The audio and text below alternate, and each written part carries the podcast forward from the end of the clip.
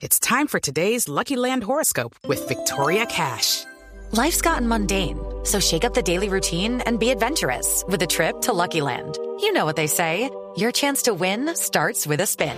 So go to LuckyLandSlots.com to play over 100 social casino-style games for free for your chance to redeem some serious prizes. Get lucky today at LuckyLandSlots.com.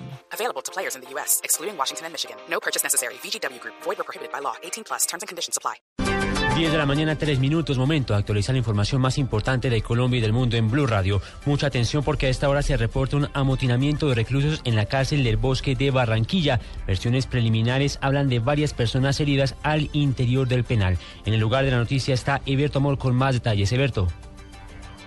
Hola, muy buenos días. Desde las 7 de la mañana comenzaron a presentarse los disturbios que han terminado un amotinamiento de presos. Se trata de una decisión tomada por el INPET en el sentido de trasladar a ocho reclusos y ante esta decisión para el pabellón B, en donde están estas personas, se ha presentado destrozos al interior de la misma. Se habla por lo menos de una persona herida y en estos momentos se está esperando el ingreso de una ambulancia. Varias patrullas de policía, al igual que dos camiones antibotines se encuentran aquí parqueados, en tanto que un piquete de unidades del SMAT han ingresado hasta ese, hasta ese centro de reclusión. Se trata de la cárcel distrital del Bosque, que está en la penitenciaría. El coronel José González, comandante operativo de la policía, está al interior de la misma con funcionarios de la personería. Aquí hay algunos de los visitantes, de los, las personas que venían a hacer visita hoy. Eh, señor, ¿qué le han dicho? ¿Qué ha pasado? Bueno, no ha pasado nada y que no, que no ha pasado nada.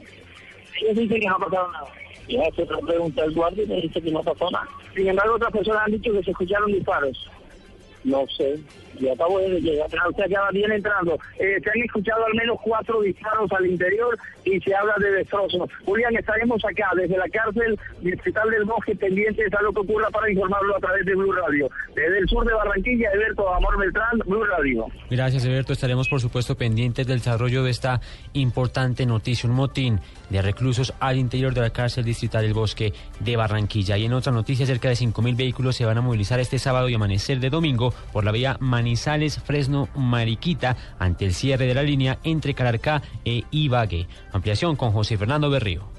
Un completo dispositivo de seguridad tiene montado la Policía de Carreteras de Caldas para garantizar la movilización de por lo menos 5.000 vehículos que tomarán como vía alterna la carretera que de Manizales conduce a Fresno Tolima pasando por el páramo de Letras, debido al cierre por espacio de 18 horas del tramo Ibagué-Cajamarca, donde se realizan obras de construcción en el punto denominado El Tigre. Teniente de Policía de Tránsito Freddy Moreno. Que van a tener 15 unidades de carretera de ese tramo vial que por lo menos los vehículos de carga que tengan toda la precaución en cuanto transiten sobre esa vía, ya que hay muchas curvas y en cualquier curva pueden obstruir carril contrario de otro vehículo y pueden generar un accidente. Recomendó a los vehículos pequeños viajar de día por este corredor que soportará además el transporte de carga pesada que se moviliza por el centro del país. En el departamento de Caldas, José Fernando Berrío Becerra, Blue Radio. 10 de la mañana, 5 minutos y ya se conocen las primeras medidas que adoptan las empresas de transporte de Bogotá que operan con rutas hacia el Valle del Cauca a través de la línea. Diego Monroy. Julián, y precisamente a esta hora nos comunicamos con el señor Ramiro Manzano, él es vocero de la empresa Expreso Palmira. Señor Ramiro, gracias por estar en Blue Radio. ¿Y cuál va a ser el plan de contingencia que se tiene pues de esta empresa ante el cierre que se tiene autorizado por Invías en la parte del túnel del Tigre y que afecta pues a los viajeros hacia esta zona del país? Buenos días, sí, Expreso Palmira determinó que la ruta a seguir en los carros que vamos a despachar en la mañana son la vía normal, Bogotá, Ibagué, Cajamarca, Armenia y al Valle del Cauca. Después del mediodía y hasta las 10 de la noche, los despachos seguirán siendo cada dos horas y la ruta autorizada, eh, utilizada será por Guaduas, Honda, Manizales, Pereira, Tuluá, Buga, Palmira, Cali. Señor Ramiro, ¿esto cuánto le representa a los viajeros en tema de tiempo? ¿Se aumenta la ruta, pero también se aumenta el tiempo? Esto nos representa aproximadamente entre tres y cuatro horas adicionales. Eh, sin embargo, pues la empresa está dispuesta, los vehículos están eh, listos para prestar la ruta normal. Pues normal, por, eh, digo, de los despachos de cada dos horas eh, por la vía autorizada. ¿Se va a presentar algún incremento en el valor del tiquete, señor Ramiro, con este cambio de ruta? No, pero relativamente se está cobrando lo, lo que siempre se ha cobrado. Eh, 50 mil pesos al Valle del Cauca. Él era Ramiro Manzano, el vocero de Expreso Palmira, quien explicaba cómo se va a tomar la ruta hacia Cali y los diferentes eh, municipios del Valle del Cauca con el cierre que fue autorizado por Invías. Diego Fernando Monroy, Blue Radio. Gracias, Diego. Y bloqueada se encuentra la autopista Medellín-Bogotá por cuenta de un deslizamiento ocurrido a menos de 100 kilómetros de la capital antioqueña. Autoridades trabajan para reabrir la vía que ya presenta una enorme congestión. Detalles con Byron García. Cerca de 600 metros cúbicos de tierra y piedra cayeron sobre la autopista Medellín-Bogotá a la altura del municipio de Cocorná por cuenta de las fuertes lluvias de las últimas horas.